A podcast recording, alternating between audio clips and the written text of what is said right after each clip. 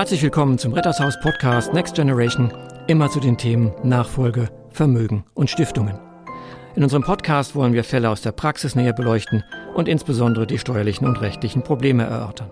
Heute begrüße ich wieder einmal Antje Bold bei uns im Studio und Corinna Stiel. Hallo. Hallo. Hallo, wir haben heute einen Buzzer, der hört sich an wie folgt.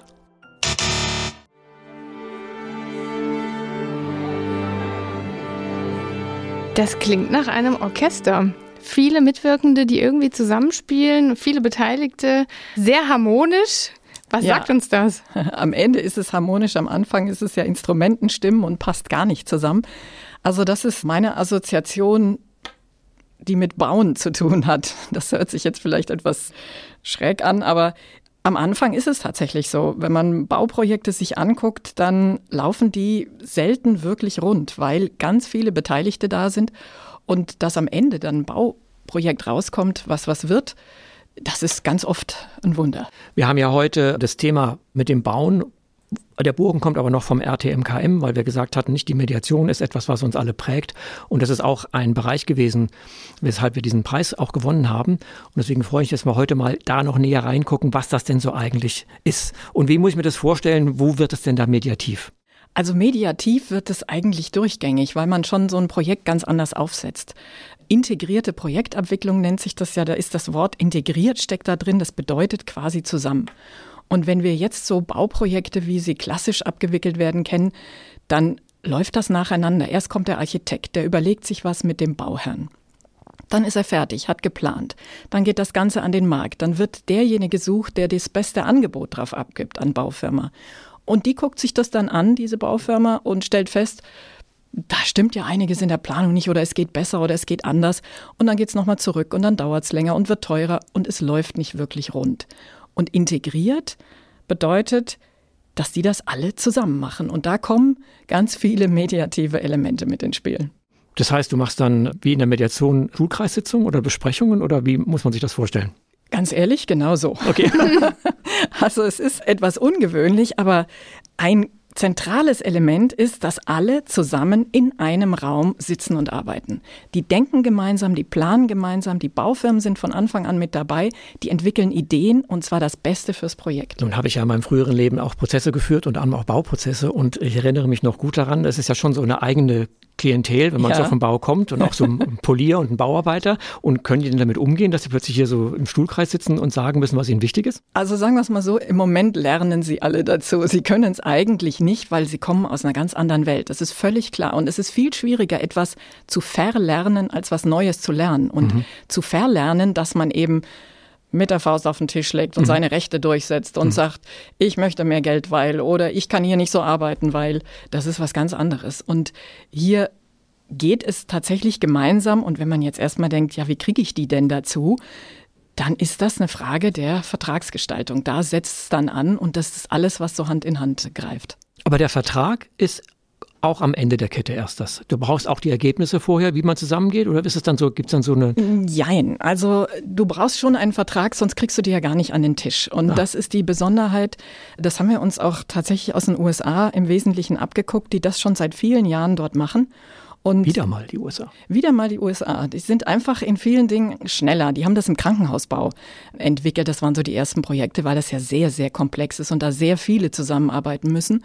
Und die haben gedacht, wie kriegen wir ein innovatives Krankenhaus als Endprodukt hin? Und das geht eben nur, wenn alle gemeinsam alle ihre Ideen zu jedem Zeitpunkt auf den Tisch legen. Und der Vertrag, den brauchst du am Anfang, weil sonst fängt keiner an zu arbeiten, wenn er nicht weiß, was kriege ich dafür und wie mache ich das und wie sind so die Spielregeln untereinander. Aber ein ganz zentrales Element ist wirklich, ein Team zu formen. Aus den ganzen unterschiedlichen Typen, die ja auch ganz unterschiedliche Ausbildungen haben ja, und auch ganz anderes Selbstverständnis von ihrer Arbeit jeweils und die zusammenzukriegen. Und wie machst du das ganz konkret? Also wenn ich mir jetzt vorstelle, der Architekt ist ja immer mehr der Künstler in dem Ganzen ja. und dann kommen die Ausführenden kommen und so. sind einfach völlig anders im Mindset. Wie muss man sich das denn vorstellen, dass du die alle an einen Tisch kriegst und die von Anfang an gemeinsam da sitzen? Also das ist tatsächlich wirklich eine schwierige Herausforderung. Das kann man als Anwalt wahrscheinlich auch nicht alleine. Also ich kann es im Moment noch nicht alleine. Wir sind ja da ganz am Anfang und ich habe zum Beispiel in den Projekten, in denen ich das umsetze, Begleitung durch tatsächlich einen Teamcoach, der mhm. schaut, wie arbeiten die Leute zusammen, der auf die Kommunikation sehr genau achtet, der sofort, wenn irgendwie ein paar Misstöne auftauchen, sagt, Moment, äh, jetzt mal einen Schritt zurück und wir haben uns eigentlich zu Beginn was anderes versprochen. Also diese Teambildungselemente, die sind wirklich ganz, ganz wichtig. Aber genauso wichtig ist der Vertrag mhm. dazu.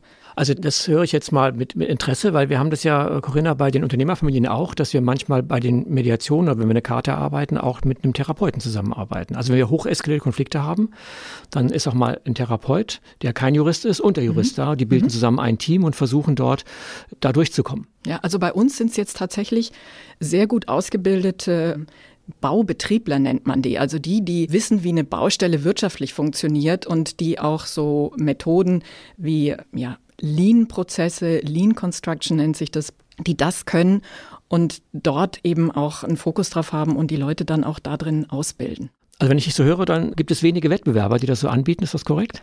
Im Moment gibt es nahezu keine. Und du hast auch, glaube ich, wenn ich das sagen darf, einen Forschungsauftrag bekommen. Ist das richtig? Ja, das ist richtig. Das war wirklich wunderbar und hat sehr viel Spaß gemacht. Und der Forschungsauftrag drehte sich gerade darum, dass man eben für die öffentliche Hand gucken soll, kann man nicht andere Vertragsmodelle auch in Deutschland, auch mit dem europäischen Vergaberecht und auch als öffentlicher Auftraggeber umsetzen als die klassischen und da einfach mal zu besseren Ergebnissen kommen, weil alles, was wir kennen, ist ja, dass die, ja, die Projekte gerade der öffentlichen Hand sehr häufig sehr schief gehen. Ja, und ewig dauern auch. Ne? Das ist genau. eine wahnsinnig lange Bearbeitungszeit. Also was mich jetzt wirklich interessieren würde, du hast jetzt ganz oft schon gesagt, Vertrag ist so entscheidend. Also das heißt, das ist der erste Punkt, damit fängt man an.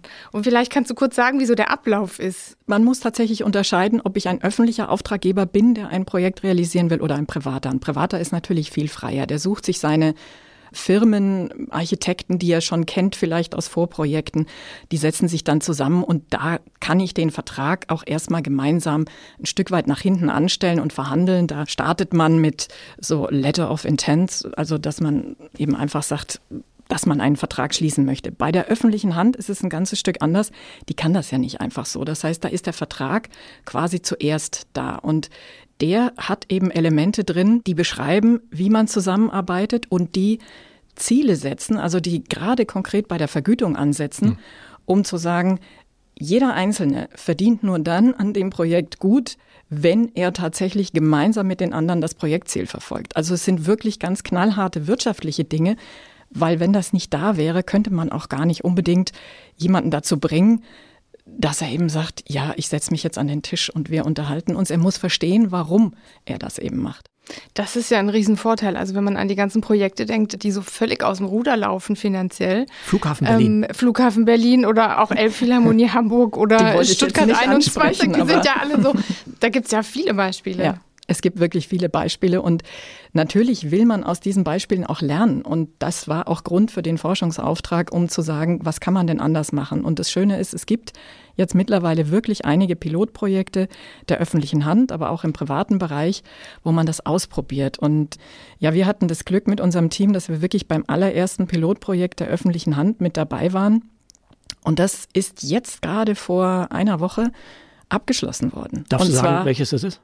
Darf ich sagen, das ist von der Hamburg Port Authority, war eine kleinere Brücke und über die Brücke läuft Autoverkehr und Schienenverkehr und es ist eine Hubbrücke, dass Schiffe unten drunter durchfahren, also mhm. schon komplexer. Mhm. Aber es war eben das erste Projekt, ein Pilotprojekt. Man wollte wirklich mal gucken, wie funktioniert denn so ein Vertrag und da haben wir sehr viel gelernt, gemeinsam gelernt und entwickelt und das Tolle ist, es ist eben jetzt gebaut. Es ist fertig und es wurde vor der Zeit fertig und in den Kosten und wow. knapp vor der Zeit, trotz ganz vieler ja, Experimentierphasen auch mittendrin. Mhm. Und wahrscheinlich gibt es nach oben von der Skalierung keine Grenzen. Also das kann auch ein Flughafen in Berlin sein. Im Gegenteil, je komplexer das Projekt ist, umso mehr ist es eigentlich geeignet dafür, weil ich die Komplexität ja gar nicht von Anfang an handhaben kann und wirklich gut im Griff haben kann. Also super, ich finde, das ist total spannend und wieder mal ein Beleg dafür, dass solche Prozesse, wo Kommunikation im Zentrum steht, zunehmen. Und auch toll, dass du dann mit so einem Coach zusammenarbeitest, also der dann auch Kommunikations, das mal, Trainingsmittel, Methoden dort einbringt. Das kennen wir ja aus der Mediation. Und dann freue ich mich, dass wir da vielleicht noch mehr Projekte von dir hören. Und wenn du ein ganz großes Projekt hast, das komplex ist, können wir einen extra Podcast mal dazu machen, das um mal aus der gerne. Erfahrung zu berichten, wie es gelaufen ist. Dann danke ich euch herzlich, dass ihr da wart. Wünsche noch einen schönen Tag. Tschüss, Grüner. Danke, Danke auch. Tschüss. Tschüss.